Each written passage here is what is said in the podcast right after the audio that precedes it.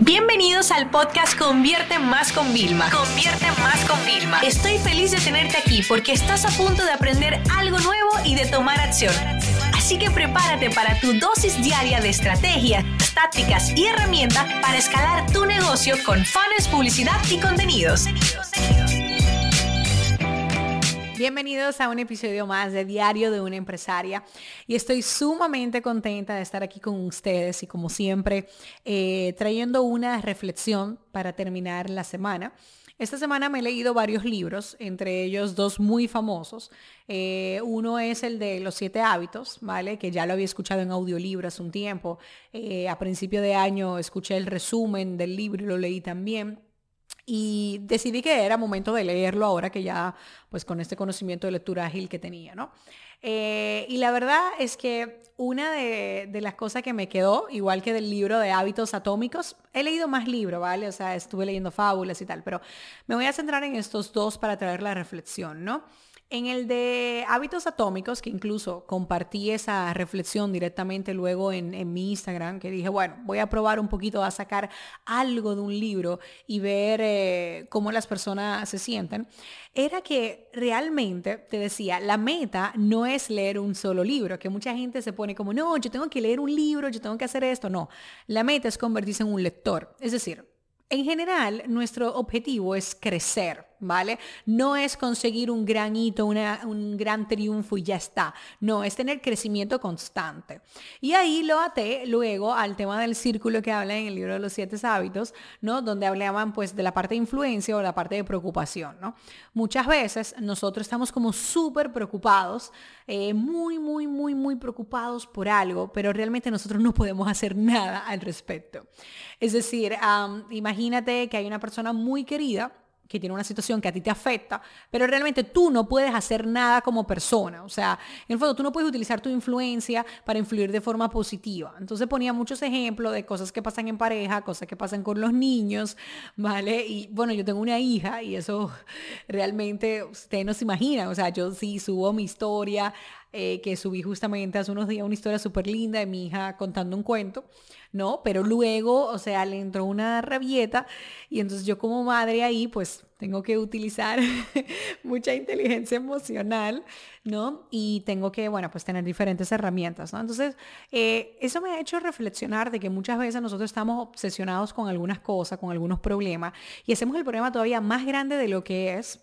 Hay veces que alguien te dijo un comentario negativo y no sabemos cómo llevarlo. Eh, también Margarita Paso subió justamente un vídeo hablando de eso, ¿no? Como que tú haces el problema tan, tan, tan grande, ¿vale? Y o sea, y te sientes, mira, esa persona me hizo eso, me dijo esto, y la otra persona, pues sigue su vida como si nada, o sea, ya se olvidó de ti y tú sigues dos días sin dormir. Entonces como que, espera, algo está pasando. Cuando tú podrías tomar como que ese problema que te ha pasado directamente, esa crítica, ah, bueno, ¿qué puedo aprender? ¿Qué tomo? ¿Qué dejo? Pues no me afecta. Al final, eso es lo que yo he tenido que desarrollar.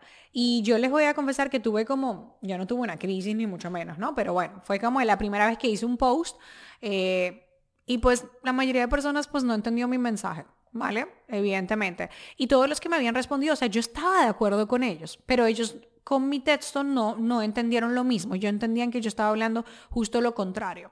Entonces yo me puse a, responder nada más a algunos salteados para explicarle que claro que no, que mi objetivo era un tema de liderazgo, ¿vale? Que mi objetivo, por supuesto, era de que uno tiene que ser uno genuino, o sea, yo cuando no estoy bien, yo se lo digo a mi equipo, no estoy contenta, tal, pero uno no se puede eh, mostrar desmotivado, porque yo he sido empleada, lamentablemente, eh, en algunos momentos eh, de las personas que estaban encima mío se han mostrado desmotivadas y a mí, pues yo me he replanteado, o sea, yo me replanteé, digo, pues yo qué hago, o sea, ¿qué estoy haciendo aquí? ¿Vale? Si el capitán del barco no está enfocado en llegar al destino, pues yo a lo mejor me planteo si me bajo de este barco y me monto en otro, ¿no? Entonces ese era como mi, mi mensaje que yo quería dejar, pero pues no se entendió, era como que yo quería que los líderes fueran perfectos. Bueno, una cosa de verdad que fue como que a mí nunca me había pasado eso, entonces fue el día antes de irme terminar mis vacaciones y yo estaba en la cena en mi familia hablándolo y, ahí tuve que decir, vamos a ver algo.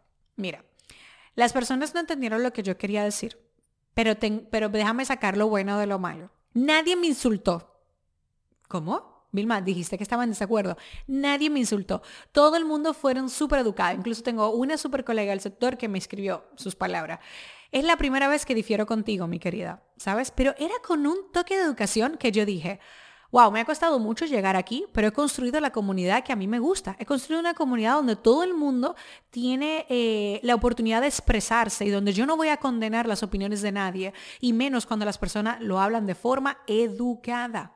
¿Vale? Porque si tú me vienes con insulto, tú no mereces estar ahí y pues yo tengo dos opciones, te bloqueo o te borro, ¿vale? Borro el comentario o te bloqueo, pero yo realmente tengo tolerancia cero con los insultos, porque yo creo que tú te puedes desahogar, inclusive ponerme a parir, decirme que no, no te gustó nada, pero con, con, buenas palabras, que yo me sienta más que me lo quiero dejar como una reflexión. Entonces en ese momento yo dije, yo no voy a borrar el post ni mucho menos, ¿vale? Porque es lo que está pasando. Pero ya entendí que en las próximas ocasiones quizás, bueno, pues hay que poner algunos disclaimer de, ojo, mira, yo también estoy de acuerdo con esto y que voy a seguir siempre fomentando. Incluso agradecía a todas las personas, pues, por, por la forma tan linda como que habían reaccionado y habían puesto que no estaban de acuerdo, ¿no? Entonces, eso es para que ustedes vean cómo yo pude haber actuado mal eh, pude haber borrado el post, pude haberme puesto súper como ogro, eh, vulnerable. No, y esa noche, señores, déjeme decirle que yo dormí muy bien porque yo no me llevé el problema en la cama. ¿Vale? Yo, o sea, yo no lo dejé en la zona de preocupación. No, no, no. Yo lo trabajé, lo interioricé. Yo estaba con mi mamá, con mi padrastro, con mi esposo. Lo hablé con ellos, lo comenté. O sea, saqué mi opinión de que yo pensaba y saqué un aprendizaje. Porque toda situación incómoda, toda situación molesta tiene que dejar un aprendizaje. Entonces, entre tengo que seguir creciendo, ¿vale? Y entre que no me puede preocupar como era la Vilma de hace unos años, que un comentario negativo la, la destruía. que yo empecé a hacer? Tener herramientas y les voy a sacar algunas. Por ejemplo, siempre tenemos personas alrededor que resaltan nuestras aptitudes, nuestras virtudes, nuestros valores. A mí me dejan esa es una de las bendiciones que tengo de tener el trabajo que, que hago, que yo recibo mensajes todos los días, cientos de mensajes. Y entre esos cientos de mensajes, muchísimos mensajes que van especial. Vilma, me ayudaste con esto. Vilma, gracias a ti conseguí esto. Vilma, esto. Vilma, lo otro. Entonces yo voy haciendo pantallazos, ¿bien? Y esos pantallazos yo los voy guardando, como digo yo, en mi reserva. Es una carpetita que tengo directamente en el móvil porque hay días que yo no estoy motivada por hacer algo y yo necesito volver a la carpeta y recordar. Igual en esa ocasión, con esa situación que me pasó, no tuve que recorrer esa carpeta, pero en otras situaciones, cuando hay una gente que me pone como, no, eh, esto no es lo que es, no sé qué cosa, yo digo, déjame volver a mi carpetita a buscar a personas que sí le funcionó. Y tuve que aprender a entender, que por eso me gustó mucho lo del círculo de preocupación e influencia, de que yo no soy monedita de oro para caerle bien a todos. ¿Vale? Y que yo no me puedo hacer responsable de los resultados de las personas. Yo me tengo que hacer responsable de darle las herramientas, el conocimiento, la guía, la mejor. Pero yo no me puedo hacer responsable porque uno de los errores, que te lo digo en todos los libros de crecimiento, ayuda, liderazgo, de hábitos, es que la mayoría de personas que no crecen, que se quedan estancadas, que están frustradas con su vida, son personas que siempre culpan a otros, siempre. No, es que si mi jefe fuera mejor y me dejara salir más, es que si mi jefe no molestara tanto, es que si mi hijo durmiera por la noche, o sea, siempre me ponen como que a otra persona por el otro lado. Eso lo dicen todos los libros, lo pueden leer, todos coinciden en eso. Entonces yo no puedo ¿vale? Asumir una carga negativa, una responsabilidad de personas que están buscando otro culpable, que se apuntaron al curso, ¿vale? Pero siguen culpando a otras personas. Entonces, a mí en aquel momento, o al curso, a la profesora, a la institución, lo ponen como el culpable de su falta de motivación, de su falta de enfoque, de su falta de, de su miedo a no querer salir de la zona de confort. Entonces, eso fue un pacto que yo tuve que hacer. ¿vale? Que esa es la segunda herramienta que te quiero dar. Yo me guardo los pantallazos para motivarme, pero la otra es que yo tuve que saber que yo no soy responsable del éxito de las personas. Yo soy responsable de dar el contenido. Un día se lo leí, leí a la mujer de Robert Kiyosaki, Kim, ¿vale? En su libro Mujer Millonaria que lo decía, nosotros no somos una empresa de inversiones, nosotros somos una empresa de conocimiento. Y ese día fue como, boom, leí eso estaba en la cama y le dije, José, es real, esto va con nuestro principio. Entonces, tienes que saber y delimitar hasta dónde llega tu responsabilidad, no solo en el trabajo, sino con las personas que te rodean. Tú no puedes ser responsable de que un hijo tuyo ¿vale? Sea brillante. Eso no es tu responsabilidad. Tu responsabilidad es educar a tu hijo en un ambiente seguro, sano, donde tú fomentes que él estudie. Pero tú no puedes imponer, porque es que ya no, o sea, tú te lo tomas tanto a tu responsabilidad que a lo mejor tú lo que estás haciendo es haciéndole como una coraza a tu hijo, convirtiéndolo en una persona que no va a ser. No estás dejando que sea. Por supuesto que tú tienes que tener tu límite, vuelvo y te digo. Los límites siempre son buenos, ¿vale? Pero ¿dónde están tus valores? Volva, y yo creo que en estos momentos no tenemos que sacar nuestros valores.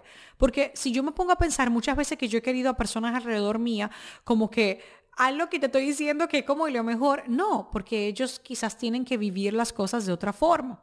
Entonces, esas son algunas de las reflexiones, de una reflexión un poco quizás densa que les dejo.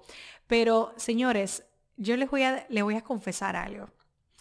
Ojalá hubiera adquirido este hábito de leer ágilmente, porque a mí siempre me ha gustado el tema de la lectura. Pero yo necesitaba esta motivación extra para dejar de decir, no tengo tiempo, no tengo excusa, pero ¿qué pasa? Yo tengo una personalidad muy peculiar. A mí me gusta ser muy productiva y también me gusta ser cero productiva, como por ejemplo el martes pasado que yo fui un cero a la izquierda. O sea, tuve que pasarme todo el día con lo típico, como me fui de viaje, dejé los chequeos anuales a mitad, tuve que volver a todos los médicos, salí desgastada, para sacarme sangre es súper difícil, tuvieron que, sacar, que sacarme de tres venas diferentes. O sea, yo llegué a mi casa así como boom. Y yo lo único que hice fue no hacer nada. José me preguntaba, ¿qué quieres cenar? Y le dije, es muy difícil para mí pensar. Y pedí una pizza. Dije, es lo más fácil. Yo no me puedo meter ahora en la nevera a ver qué vamos a cocinar. Y él, pero te lo hago yo y yo, no, no, no, no, no, no puedo. O sea, yo no siempre soy productiva, pero cuando quiero ser productiva y sé que puedo serlo, que además me gusta, Conchale, yo leo un libro y tarda seis horas, pues no, porque yo me sentía que yo nunca terminaba y eso me desmotivaba. Por eso incluso en el libro de, de hábitos atómicos te dicen que para que un hábito se quede tiene que ser fácil, ¿ok? O sea, yo me leí el Club de las 5 AM y yo quiero levantarme más temprano. No a las 5, quizás no lo veo, te lo digo honestamente, pero ¿qué yo hice? Yo me levantaba a las 7 y 50, ahora me levanto a las 7 y 10, ¿vale? Moví a mi entrenador un poco más, estoy leyendo antes y después. Ok, perfecto. Y mi meta es hacer una semana así, después a las 7. ¿Por qué? Porque le dije a José que me gustaría a las 6 de la mañana. Realmente, a mí no me gusta eso de quedarme en la noche en la cama a las 11, en Instagram, eh, eh, viendo series, desvelándome hasta la 1 de la mañana, porque al otro día yo me levanto muy cansada. Sin embargo, he descubierto, y eso que yo estoy hablando de una persona que era nocturna, he descubierto que cuando yo me levanto temprano, bien, yo en la cama llego realmente cansada y yo descanso mejor.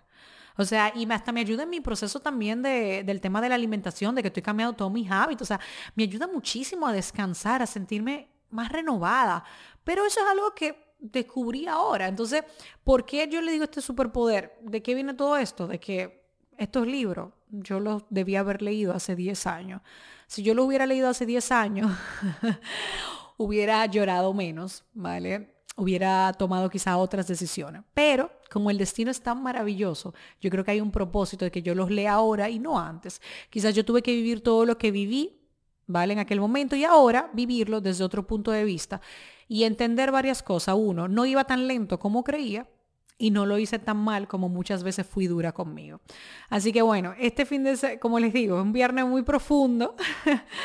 Me estoy yendo un poco en eso, pero es que ustedes no se imaginan, o sea, el proceso tan lindo que es de, de absorber estos conocimientos y de siempre reflexionarlos, ¿vale? Ponerlo en práctica. Por último, les voy a dejar este último consejo. Todo lo que estoy haciendo, que me paso todo el día hablando, aprovechando los podcasts, en los vídeos, de compartir el tema de los libros que voy aprendiendo, es parte de la estrategia de leer rápido y retener.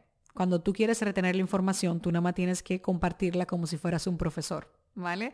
Así que cuando leas libro, todo lo que vas aprendiendo que te emocione, compártelo con otros. Compártelo como un quote en un post eh, que subas en redes, compártelo con alguien de tu familia, dile, sabes, leí esto y tal, y me acordé de ti, porque quizás te acuerdes esa persona. Ahí te dejo ese último, esa última herramienta. Al final, Creo que esto podría llamar un, un, viernes de herramientas que te voy dando, las que yo voy aplicando, las que me funcionan y las que quizás me hubiera gustado tener un poquito antes, pero bueno, no importa cuándo llegan, lo importante es que lleguen. No importa cuántas páginas lea, lo importante es que lea.